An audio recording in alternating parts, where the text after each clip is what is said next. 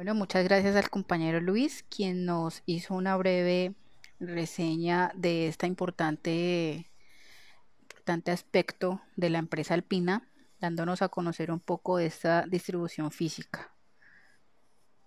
Pasemos entonces a la parte de innovación.